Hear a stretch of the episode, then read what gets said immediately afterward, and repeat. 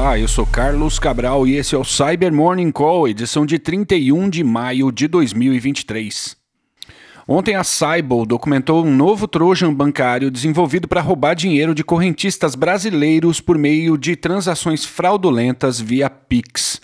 A ameaça, que foi batizada de Pix Bank Bot, é a quarta de uma série de trojans focados no Pix e que teve como seus predecessores o Brasdex, identificado em dezembro do ano passado, o Pix Pirate, documentado em fevereiro desse ano, e o Goat Rat, observado em março. No caso do PixBank Bot, a infecção ocorre por meio de um aplicativo malicioso que se passa por um leitor de PDFs.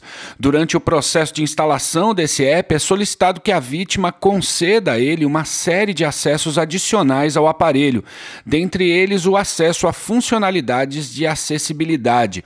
A gente já desceu no detalhe aqui nesse podcast sobre como essas funcionalidades de acessibilidade são perigosas. Elas são feitas sobretudo para que pessoas com deficiência consigam usar o aparelho. E para isso, concedem a certos aplicativos a possibilidade de ler o que acontece na tela, o que é muito útil para pessoas cegas, mas também para criminosos que querem roubar prints de tela do aparelho ou mapear as coordenadas X e Y de onde um usuário clicou ao digitar uma daquelas senhas que trocam de posição a cada login, por exemplo. Assim, o malware consegue identificar quando a vítima abriu um dos aplicativos bancários de interesse dos criminosos e, nesse momento, invocar uma tela falsa parecida com a do aplicativo original para que a vítima digite os seus dados, enquanto por trás dessa tela a ameaça busca pelos campos que indicam o valor da transação e a chave Pix, de modo a fazer transações no aplicativo original, enviando o dinheiro para outra conta sem que a vítima perceba. Caso o aplicativo solicite algum dado adicional para executar a transação, essa informação é requisitada por meio da tela falsa.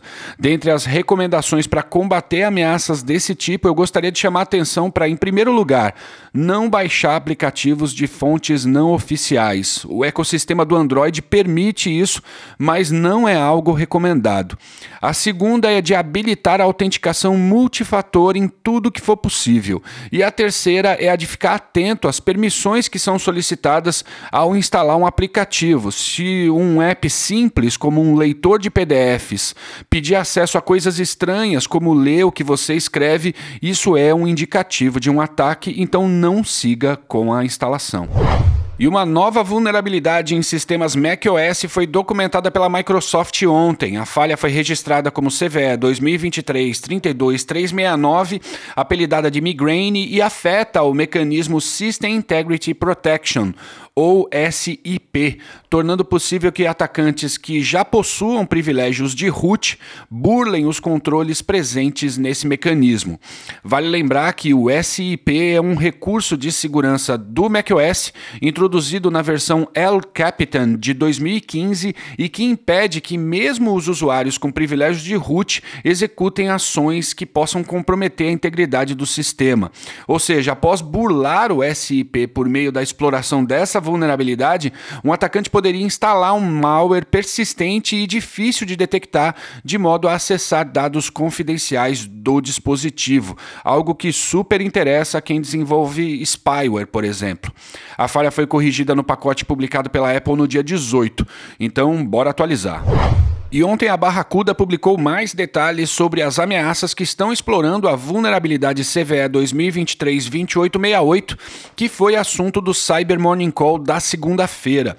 Os ataques estão acontecendo há sete meses e envolvem três variantes de malware: a Saltwater, que é um módulo trojanizado focado no upload e download de arquivos arbitrários, na execução de comandos e no tunelamento de tráfego para ocultar a atividade maliciosa. A segunda é a C-Spy, que é um backdoor que oferece recursos de persistência, e a última é a C-Side, um módulo escrito na linguagem Lua para estabelecer shell reverso com o servidor de comando e controle. E os pesquisadores da Trend Micro, Fake Hackleboard, Stephen Hilt, Lord Alfred Hemorin e meu amigo Fernando Mercedes publicaram um estudo ontem sobre como o grupo de adversários Void Rabisso, também conhecido como Tropical Scorpius, antes operava com motivação financeira e agora conduz ataques alinhados a uma agenda geopolítica. Historicamente, o grupo já foi vinculado a ataques com o ransomware Cuba, o que pode levar a entender que, à época, se tratava de uma operação puramente alinhada ao cybercrime tradicional. No entanto, o uso do backdoor Roncon passou a ser observado em meio às ferramentas do grupo a partir de outubro do ano passado, e essa ameaça já foi vinculada a ataques contra entidades governamentais e militares da Ucrânia no contexto da atual guerra na Europa. Isso chamou a atenção atenção dos pesquisadores e é algo que está em linha com um relatório publicado pelo Google em fevereiro e que foi pauta do Cyber Morning Call do dia 17 daquele mês. Nele, o Google afirma ter observado uma notável mudança causada pela guerra no ecossistema do cybercrime no leste europeu, o que fez com que todas as bases anteriormente estabelecidas fossem completamente chacoalhadas. Alguns grupos se dividiram por razões políticas, enquanto outros perderam operadores proeminentes de modo que essa girada no caleidoscópio do cybercrime intensificou a especialização dos adversários e o recrutamento deles para outras causas, o que torna a atribuição dos ataques algo ainda mais difícil agora. Vale a leitura do relatório do Google e, claro, bem como o reporte da Trend publicado ontem. Links aqui na descrição. E é isso por hoje. Obrigado por ouvirem o Cyber Morning Call e tenham um bom dia. Você ouviu o Cyber Morning Call, o podcast de cibersegurança da Tempest. Nos siga em seu tocador de podcast para ter acesso a um novo episódio a cada dia. E para saber mais sobre a Tempest, nos siga no Instagram, Twitter e LinkedIn ou acesse www.tempest.com.br.